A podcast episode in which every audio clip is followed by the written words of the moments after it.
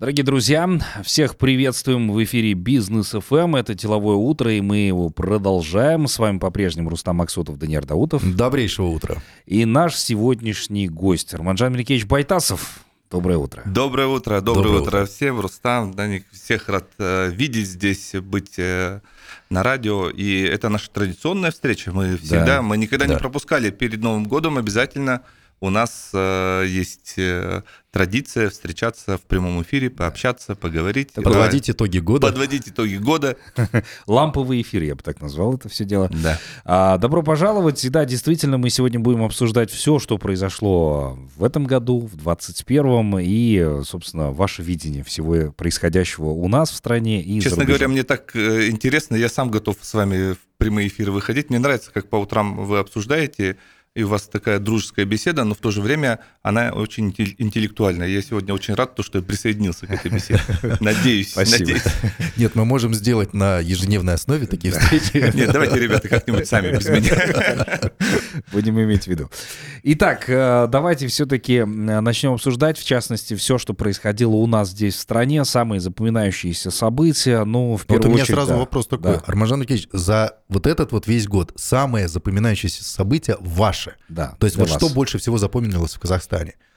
А, в Казахстане э, то, что больше всего запомнилось, э, ну, если честно, э, наверное, э, все-таки все то, что связано с пандемией. И я вот не могу сказать, что какое-то одно событие было супер яркое или там что-то такое. Я вдруг увидел, как э, пандемия повлияла буквально на всех. Это произошло, может, незаметно, может быть. Сегодня мы там пользуемся гибридными конференциями, Zoom, да, и теперь поняли, что не обязательно летать там на правительственный час э, в столицу страны, да, как бы не надо тратить время на перелеты, там что-то такое, оказывается, можно спокойно по видео поговорить. Это же и было тоже в 19, 18, 17 годах, просто мы никогда не пользовались. Mm-hmm. А на сегодняшний день это стало реальностью. И вот самое э, яркое, наверное, то, что у меня пришло, вот я четко осознал, что изменения, вот они произошли, и мы уже находимся в них, и это стало, стало реалиями.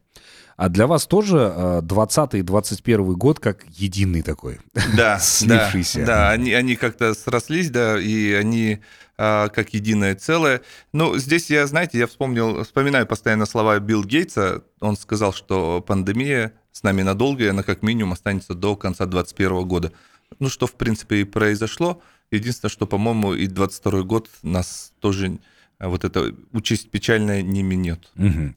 Ну, давайте еще поговорим о том, что происходило в Казахстане за весь э, этот период. Э, ну, вспомним взрывы под Таразом, а потом Джуд, который был, да, это, я думаю, наверное, провал да. года вообще касательно... Министерство э, сельского хозяйства, Министерство конечно, сельского хозяйства, да, активно обсуждали эту тему. Вот ваше видение всей, ситу... Э, всей этой ситуации и как вообще предугадывать подобные вещи, чтобы мы не оказывались в том, что оказались в этом году? Вообще, конечно, меня, я могу прокомментировать и, и то, и другое, так как я работаю в медиа и все вижу, да, а, и слышу комментарии со всех сторон. А, но вот а, я, прежде чем ответить на этот вопрос, хотел бы сказать, что, к сожалению, сожалению, средства массовые устроены таким образом, что мы смотрим, вот вы сами сразу же яркие события 2021 года и говорите там взрывы, джут, там что-то еще. А, я вот все-таки э, призываю там в канун Нового года моих э, коллег, журналистов э, на события уходящего года смотреть позитивнее, что ли, и смотреть на то, какие изменения были не только там плохое, что происходило, а смотреть на то, что происходило и происходит в нашей жизни хорошего – а наша жизнь, она, она же течет, это наша жизнь, надо видеть в ней радостно, если только ты будешь печально видеть все или там, угу. а, там то, что вызывает шок, но мне кажется, не, не, не очень приятно жить, вот комфортно жить в таком информационном поле. Поэтому и мы, как масс-медиа, должны все-таки ну, хотя бы 50 на 50 отдавать предпочтение событиям, которые происходят положительно в, на, в нашей стране. То, что касается э, взрыва в Таразе, да, а, бесспорно, это трагедия, это невероятная трагедия, а, которая ну, шокировала, наверное, нас, особенно после Арыси, вроде бы в Министерстве обороны мы должны были подготовиться ко всем таким инцидентам, а, но мы видим, что где-то где система пробуксовывает, наверное, и халатность она, это, ну, честно говоря, это просто откровенная халатность, да. И еще больше всего обидно то, что когда это вот несогласованность, я увидел вдруг несогласованность структур Министерства обороны и МЧС, да, когда там а, ребята шли, пожарники, а, ликвидировать. А, да, говорили, что там боеприпасов больше нет. Да, и трагедия в этот момент и произошла. И это, это на самом деле такая халатность, когда погибают люди, но это вообще это, это, это за пределами разумного. То, что касается джут, э, ну, э, как, как, бы то, как бы то ни было, понятно, что э, есть природное явление, есть засуха, есть наводнение, нужно просто э, пользоваться современными э, там, технологиями и уметь предвидеть, уметь заранее э, действовать так, чтобы максимально нивелировать вот эти все природные катаклизмы, которые так или иначе происходят. И, э, ну, к сожалению, мы видим, а, климатическая ситуация вообще в целом на планете Земля меняется. Скорее всего, такие вещи будут еще происходить. Нужно просто уметь к ним готовиться. Как готовиться, это уже другой вопрос, да. А у нас, я, если честно говоря, вообще не понимаю, как работает Министерство сельского хозяйства, и вот эта вот сложная система постоянных дотаций, кому-то помогаем, кому-то не помогаем. Кто-то оказался пошустрее, сделал какие-то себе для себя, выбил для себя привилегии, а кто-то не успел. И они сходу находятся в очень неравной э, среде, в неконкурентной. У кого-то есть поддержка, у кого-то нет поддержки. И потом я вижу, как сельхозработники там обивают пороги там э, каких-то кабинетов высоких э, в Нур-Султане, в столице, для того, чтобы получить то, что им положено по закону, тратить свое время, нервы. А, тоже криво. Мне кажется, в сельском хозяйстве давно нужно, вот в Министерстве сельского хозяйства, вообще в нашей доктрине, что мы делаем в стране, нужно давно разобраться и расставить все точки над «и». Если честно, я бы вообще убрал бы все эти субсидии а, и по-честному выстроил бы там а, отношения между всеми участниками вот э, сельхозрынка, между всеми. Если мы хотим поддержать их, то надо поддерживать всех тотально давайте поддержим лучше там, освободим там от налогов как, в какой-то момент, или там э, другие какие-то сделаем преференции, но для того, чтобы никто не мучился и там не, не бегал. Если там мы видим, что какие-то есть катаклизмы, которые могут происходить, но давайте созда- создадим какой-то дополнительный фонд для того, чтобы поддержать в сложный момент э, сельхозпроизводителей того или иного региона предвидя просто заранее. Хотя, конечно же, не все можно предвидеть. Mm-hmm. Вот. Эм, из печальных событий то, что еще хотел бы отметить, это, конечно, э, самоубийство вот э, женщины и вообще с то, что детьми. да, с четырьмя детьми. И вообще вот э, еще очень тревожный момент, это вот очень много связано суицидов с невыполненными кредитными обязательствами, да, высокая закредитованность населения – это очень-очень серьезный момент, на который нужно на сегодняшний день обращать внимание. Вот, кстати, да. Арман Жанрикевич, ваше мнение по поводу, тут депутаты очень часто говорят о кредитной амнистии и так далее. Нужно все-таки это вводить, или же это мера, которая ничего не исправит, а только усугубит? Я так скажу. А, по кредитной амнистии я считаю, а, что те банки, которые получали государственную поддержку от а, я не знаю, там, Нацбанка или Нацфонда, я не знаю, как они получали эту государственную поддержку, они а, получили деньги из нашей общей казны, из казны народа Казахстана. Мы все платим налоги, кто бы то ни был, работник, там, ИП, любой, да, как бы мы платим налоги. Если эти банки получали дотации от государства, получали какие-то льготные кредиты, с этих банков, с этими банками нужно разговаривать, и с ними нужно говорить, пускай, наверное, эм, они идут навстречу как-то населению, потому что э, когда ты у государства берешь там, я не знаю, там под 10% годовых тенге, а людям, гражданам а, отдаешь там гораздо выше, да, там э, ну, просто нужно посчитать. Каждый Когда за 20% уходит потребительский Уходит кредит. очень серьезно, гораздо выше, чем 20%. Поэтому те банки, которые получали государственные поддержки, дотации, а, они, конечно же, должны сделать какое-то а, какое-то действие в отношении все, всех э, людей, которые у них кредитовались. Арманжан Микеевич, мы как-то с вами обсуждали вот эту тему еще касательно бюджетных денег.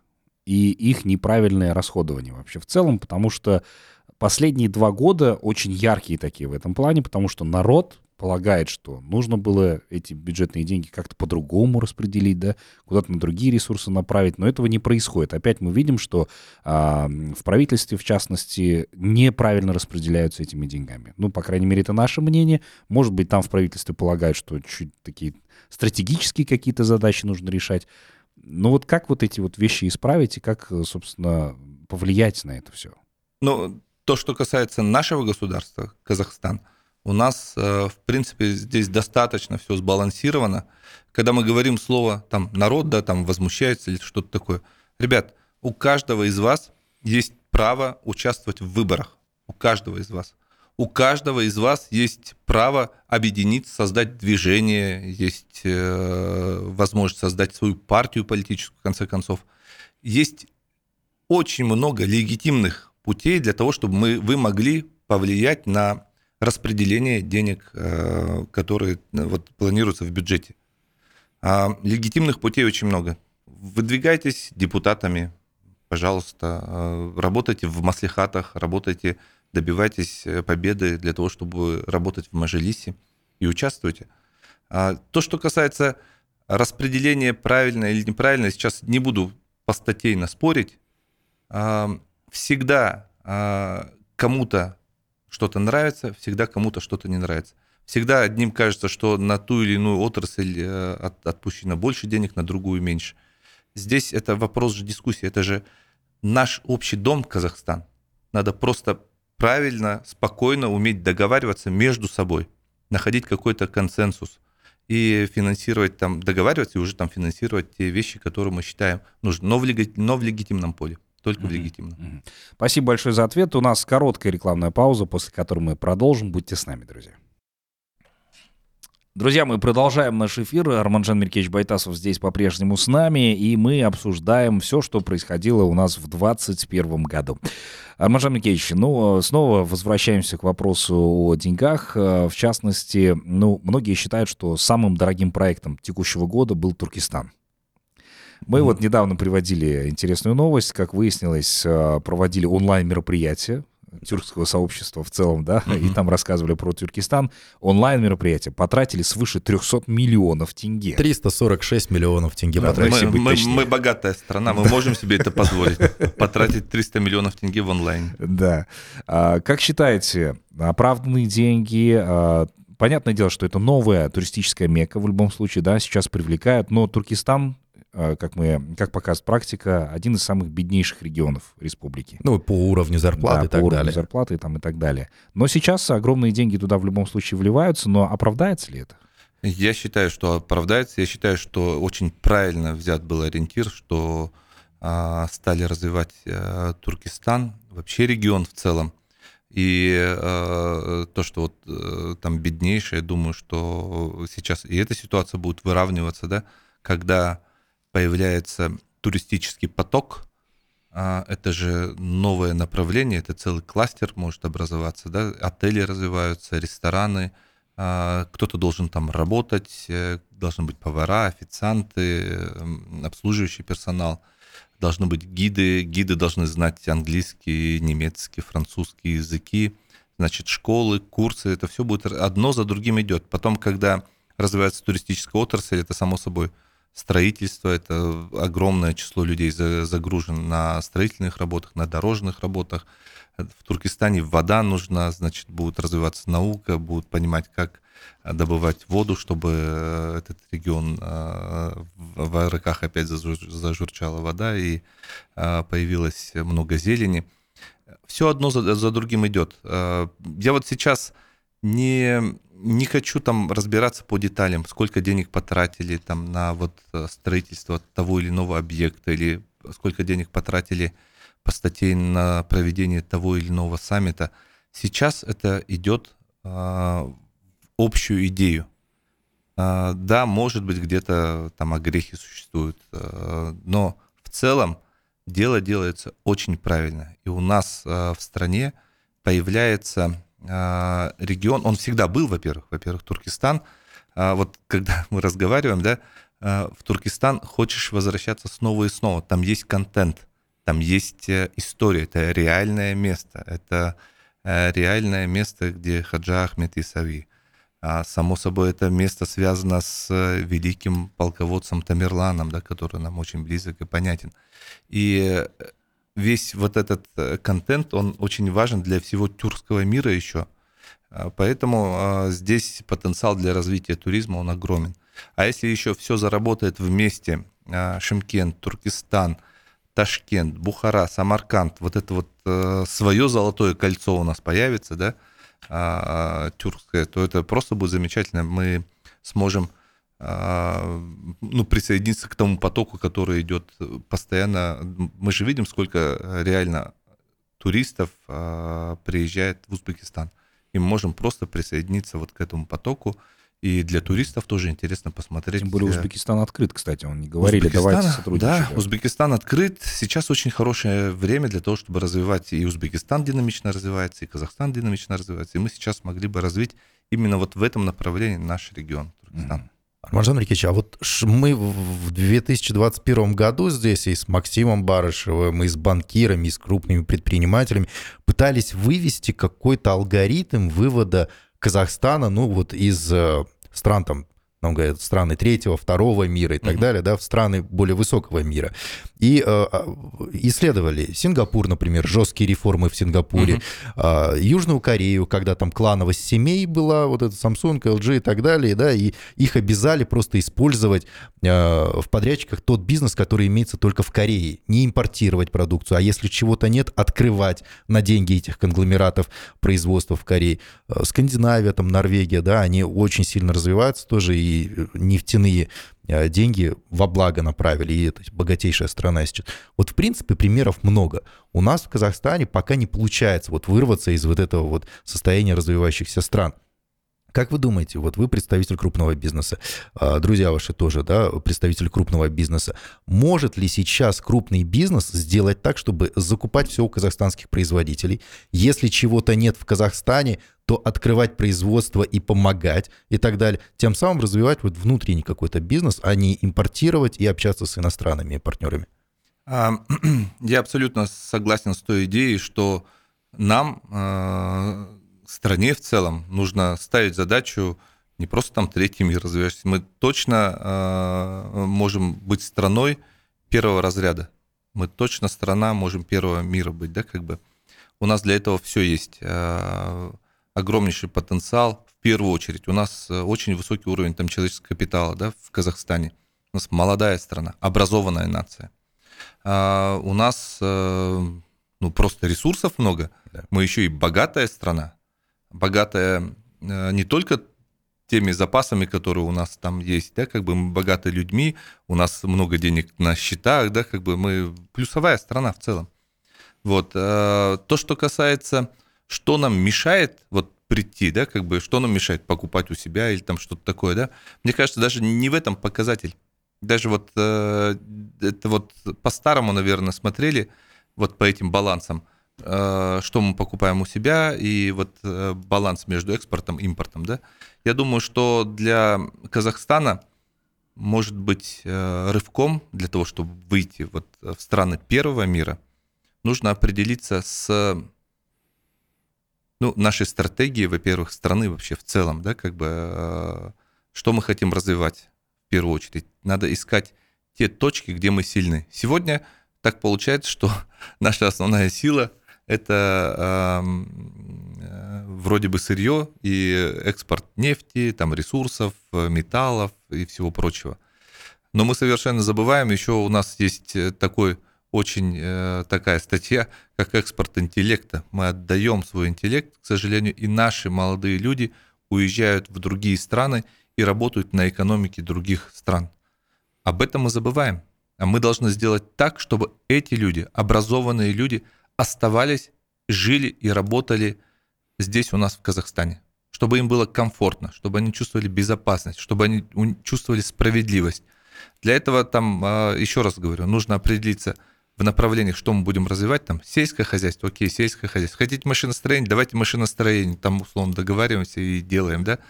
Развиваем там космическую отрасль, давайте космическую отрасль. А, но определить вот эту стратегию мы должны у себя там, я не знаю, в правительстве, там, в парламенте, мы должны понять направление, которое мы будем развивать, которые дадут дополнительный доход стране. И, э, само собой, мы должны ну, избавиться от этого постыдного, э, постыдного такого Звание постыдной вещи, как, Республики. как коррупция, от такой постыдной А. вещи, как коррупция, от такой Да. постыдной вещи, как коррупция. Потому что коррупция, вот в чем ужас коррупции, да? То, что а, у людей, у молодых людей а, появляется чувство апатии. Они начинают... э, почему они уезжают? Потому что они видят, что ты не можешь себя здесь реализовать. Вот я молодой, талантливый, сильный, образованный, и он не может э, никак э, создать ни бизнес, не устроиться на работу нормально, потому что везде у нас вот буквально там это все пронизано какими-то подарками, какими-то там поклонами, какими-то расцветками сине-белых черных штанов, как в Кинзадзе. Там вот Мгм. очень много каких-то двойных стандартов, непоняток. Все это надо убирать. Это вообще какая-то... Неправильная вещь. Ну, короче. у- Ничего у нас, неправильная получается, нет вещь, принципов меритократии какой-то, да, абсолютно. Вот. А так у нас потенциал у страны ну, просто великолепный. У нас даже модель государства, она нацелена на то, чтобы быть успешной. У нас, э, я вот э, сторонник демократии, само собой, но у нас э, сильная президентская власть.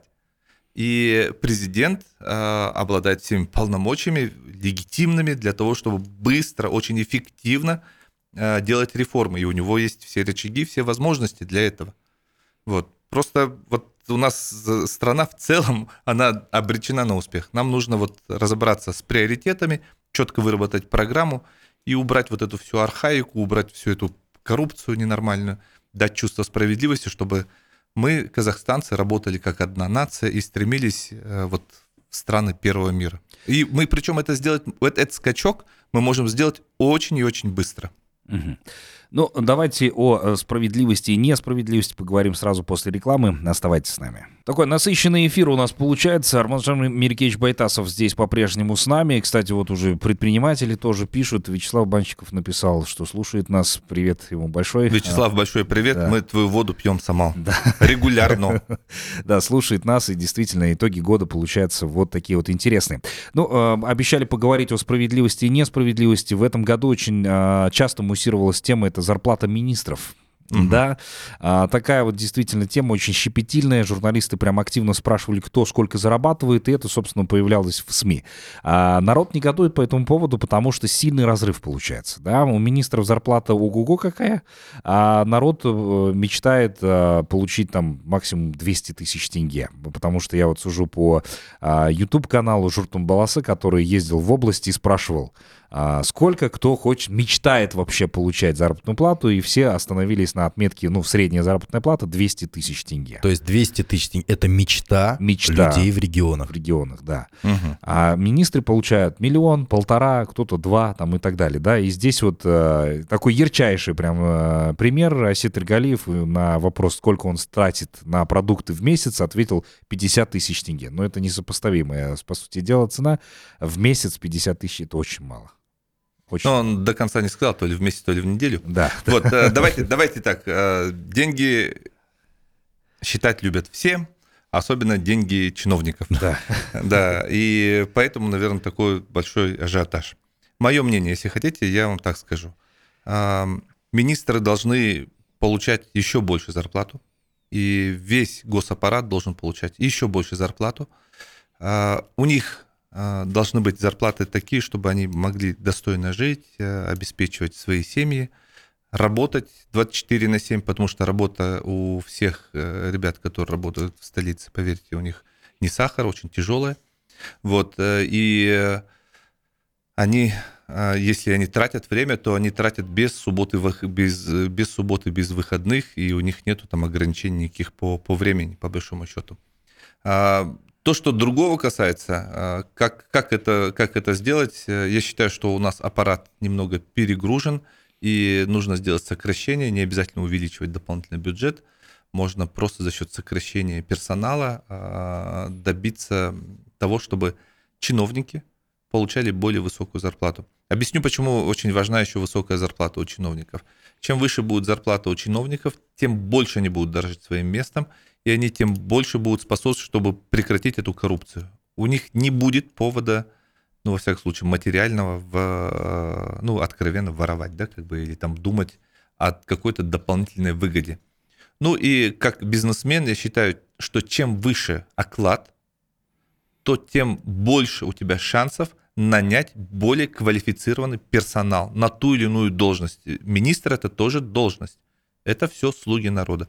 Чем выше у нас будет зарплата, тем больше у нас шансов нанять высококвалифицированный персонал, высококвалифицированных профессионалов, высок, профессионалов высокого класса. Угу. Поэтому зарплаты, я считаю, надо вообще в госсекторе нужно просто поднимать. А KPI вводить KPI, стоит? KPI – это работа, а, ну так скажем, это же управленческая работа. Да. Кабинет министров, у него есть свои KPI.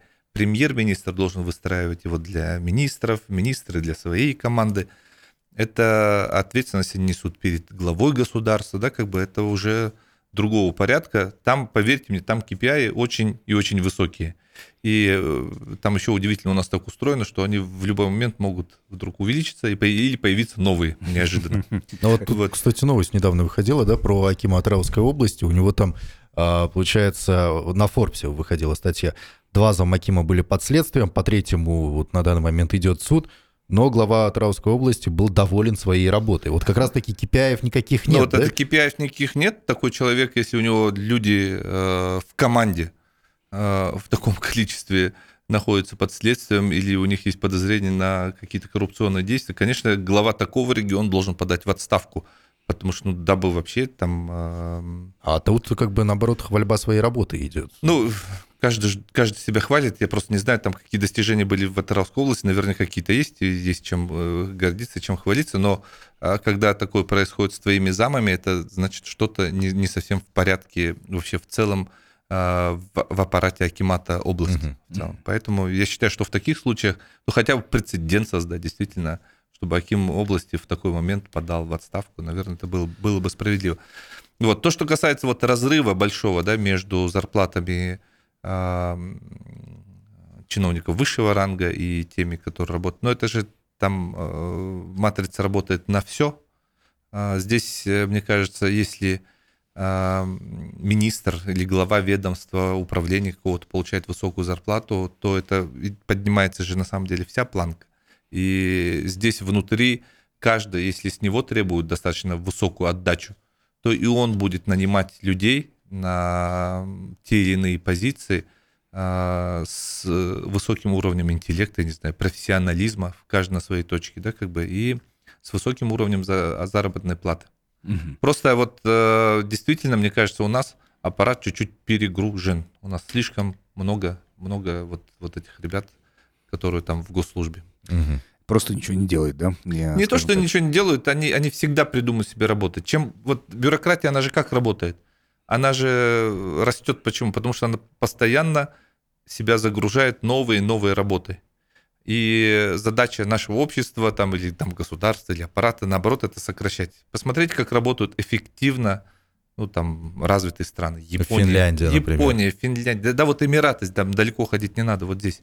Посмотрите, сколько в налоговых органах работает там в э, Финляндии, Норвегии, Японии или там Дубае, и сколько работает у нас. Ну, блин, ну, вообще не, несравнимо. И эти ребята, которые работают в налоговых органах, они же должны что-то делать, они постоянно придумывают. Они придумывают не о том, как помочь вам бизнесу работать, они думают о том, как вас загрузить, закошмарить, да. получить какую-то свою небольшую мзду, потому что у них зарплата, елки-палки, они сколько там, 200 э, тысяч тенге получают в месяц. Понятно, что их это не удовлетворяет. Какая концовка такая. Спасибо. Так, давайте еще обсудим очень интересную тему по поводу Арбат Медиа. Что это за медиа, как оно будет работать, потому что так пока еще никто подробнее не рассказывал. Я думаю, что вы сегодня дадите нам эксклюзив. Да, я как раз да, хотел сказать, что это будет эксклюзив для Бизнес FM. А, мы открываем новое медиа, которая э, выходит за рамки Казахстана, и мы будем работать на пространствах Евразийского союза, как минимум, и ну, вообще всего постсоветского пространства. И э, наш офис э, будет открыт сначала в столице Казахстана Алматы, ой, э, Нур-Султан, угу. и э, следующий офис, который мы хотим открыть, это будет город Москва. Это все будет происходить уже в 2022 году. Мне кажется, что есть очень много тем, которые мы должны обсуждать между собой. Вот. Особенно э, я бы хотел обратить внимание на те материалы, которые очень часто выходят из России, и они широко комментируются в казахстанской среде. Вот. Но нашего голоса отсюда, из Казахстана, а, к сожалению, масс-медиа России или там а, спикеры или эксперты российские а, не слышат, или, ну или почти не слышат. Поэтому мы хотим, чтобы у нас была своя площадка на э, территории в России, чтобы мы могли, просто приглашая наших экспертов, российских экспертов, обсуждать любые темы, которые касаются нашей хотя бы там общей истории ну, там, по-другому посмотреть можно. Не то, что по-другому, а вообще в, по-другому. Не то, что по-другому, а вот посмотреть, как реально происходили те или иные события, трактовка событий. Там, хотите, давайте Куликовскую битву будем обсуждать, давайте будем разговаривать о там, итогах э, там, тех или иных э, реформ, которые происходят на нашей территории, касаются всех нас. Там таможенный союз, э, Евразийский экономический союз, плюсы, минусы – Давайте просто обсуждать, просто давайте услышим друг друга. Угу. То есть вот именно с целью этого будет открыт новая медиа, да. Арбат Медиа. Да. Какие еще планы у холдинга на 2022 год? Вот, если честно, я очень очень э, много времени буду уделять именно Арбат Медиа и очень много времени сейчас буду проводить э, за пределами Казахстана. Угу. Это вот дай бог нам вот это вот осуществить. все, остальное, все остальное идет достаточно хорошо, и я вот э, хотел бы отдельно бизнес FM поздравить. Я уже говорил на нашем корпоративе, столько корпоративов сейчас за эту неделю. Вот. Так много корпоративов, что сегодня утром я приехал в офис за буквально 10 минут, потому что, по-моему, сегодня никто не работает. Я, я, я сам удивился, проба где-то вообще сегодня рабочий день. Ребята, вы что? Просыпайтесь, идите на работу еще. До, до 5 часов в банке должны работать. Вот. Эм, хотел бы отметить работу Бизнес FM эм и сказать, что из всего вот медиахолдинга, да, там э, больше всего э, я переживал за радио, да, там радио уже очень сложный бизнес, да, да, но вы смогли выровняться и очень хорошо закончили год. Ребята, поздравляю. Спасибо. Контент, который вы делаете, очень интересно. Интересно э, слушать вас, пикировки ваши слушать между собой. Вот. Э, и говорю, даже иногда хочется принять участие в ваших, в ваших эфирах. Вы можете звонить к нам. Да, Мы можем подключать вас. Да. Да. Хорошо. Так, ну и еще об одном событии хотелось бы рассказать. 7 э, января стартует Тан Медиа Кап, э, любительский кубок по горным лыжам. Вот это действительно удивительно, когда мы, собственно, получили текст рекламы, который нужно было озвучить. Почему горные лыжи и, собственно, что там будет? Вот об этом расскажите. А, 7 января мы открываем, даем старт нашему э, еще одному спортивному мероприятию э, Тан Медиа Кап. Кубок мы будем вручать самым лучшим горнолыжникам, любителям, не профессионалам, любителям, э, которые э, будут участвовать в соревнованиях каждую субботу, вот начиная там с этой недели, со следующей недели. То, что касается самого кубка, то э, мы его делаем э, среди практически всех возрастных групп. И вот 7 э, там 8 числа как раз мы делаем соревнования между детьми. Дети у нас начинают возрастные группы 10-12 лет и 13-15 лет. Они будут выступать 7 и 8 января. Вообще, то, что касается, почему горные лыжи, ну, наверное, наверное, потому что мне самому нравится этот вид спорта. Вот. А, нравится вообще, вообще активный образ жизни, там здоровый образ жизни. И вообще я считаю, что когда рядом с э, таким большим городом красивым есть такой шикарный горнолыжный курорт, конечно же, э, все алматинцы должны хотя бы один раз приехать на Шамбулак и попробовать покататься на, на горных лыжах. Вот. То, что касается а, еще целей, да, которые мы хотим, преследуем, да, как бы создавая вот этот кубок, да, понятно, что кубок э, это такая вещь, которая, когда еще проводит его медиахолдинг, будет активно освещаться в масс-медиа, и мы будем э, награждать победителей, будем об этом говорить. И, само собой, это будет способствовать не только пропаганде здорового образа жизни, но и развитию туризма в Алматы. Само собой, это будет способствовать тому, что будет продвигаться наш действительно великолепный горнолыжный курорт Шамбулак. И этот курорт, он сделан по самым высоким стандартам. Я вот каждую неделю, там, два-три раза обязательно бываю на Шамбулаке, а, катаюсь и могу сравнивать с другими курортами, могу сказать, что а, у нас все сделано вот просто на высшем уровне. И склоны подготовлены хорошо, и а, кабинки очень хорошие, подъемники хорошие, и вообще просто красивые живописные места, то, что у нас есть. Поэтому продвижение самого курорта через проведение таких кубков, я думаю, что это, наверное, самое быстрое и самое эффективное. Ну и потом все-таки это в, в течение большого длительного периода. 7 а, января у нас, кстати, большая пати там будет, да, открытие. Mm-hmm. А 19 марта горнолыжный сезон в нашем Булаке длится достаточно долго. Вот, 19 марта мы будем уже награждать победителей по всем категориям и уже будем понимать, кто станет обладателем вот этих суперкубков. Также у нас предусмотрены, конечно же, призы. Призы будут каждый раз на всех этапах, медали, призы, да, как бы, и а, в заключении а, у нас а, появляются постоянно спонсоры, и у нас в заключении будут разыграны номера в отеле Тенери, который один из самых высокогорных отелей мира получился пятизвездочный, да? И он тоже вот здесь расположен у нас в Алматы. Ну и, и еще вы будете узнавать по поводу призов. Спасибо большое за информацию. Ну что ж, будем потихонечку завершать э, сегодняшний эфир. Арманжан Малькевич, пожелания казахстанцам, потому что уже ну, считанные часы остались до Нового года. А, и мы очень надеемся действительно, что чуть-чуть пандемия это поутихнет, и следующий год будет, э, ну, по крайней мере, посвободней. А, всегда очень, очень э, трудно поздравлять. Вот э, ну, считаю так не, не, не, совсем, не, не совсем скромно, да, но от себя просто лично, как э, хотел по поздравить всех наших радиослушателей э, с наступающим Новым годом, пожелать, конечно же, э, простого семейного благополучия, чтобы было тепло и, и уютно в домах, чтобы слышался смех, вы видели улыбки, радостные лица своих родных и близких людей – чтобы было крепкое здоровье, чтобы были мечты, и чтобы вы находили в себе потенциал, силу реализовать эти мечты в реальность. Поздравляю вас всех с наступающим Новым годом. Ну и желаю всем счастья, успехов. Спасибо. И, да, и чтобы бизнес ФМ играл дома. Спасибо большое, дорогие друзья, обязательно. И не только дома. Так, ну что ж, будем прощаться до следующего года. Дорогие слушатели, спасибо. Это был чудесный год. Вместе мы его провели, обсудили много интересных новостей. Очень надеемся, что следующий год действительно, Арман Жамилькевич правильно заметил, будет больше положительных новостей. Нам бы очень хотелось озвучивать подобные новости. Поэтому будьте с нами на волне. Всем хочется пожелать здоровья и много счастья. Всех с наступающим новым 2022 годом. До новых спасибо, встреч спасибо, друзья. Всем удачи, всех с наступающим Новым годом. Да, до новых встреч в эфире. Пока.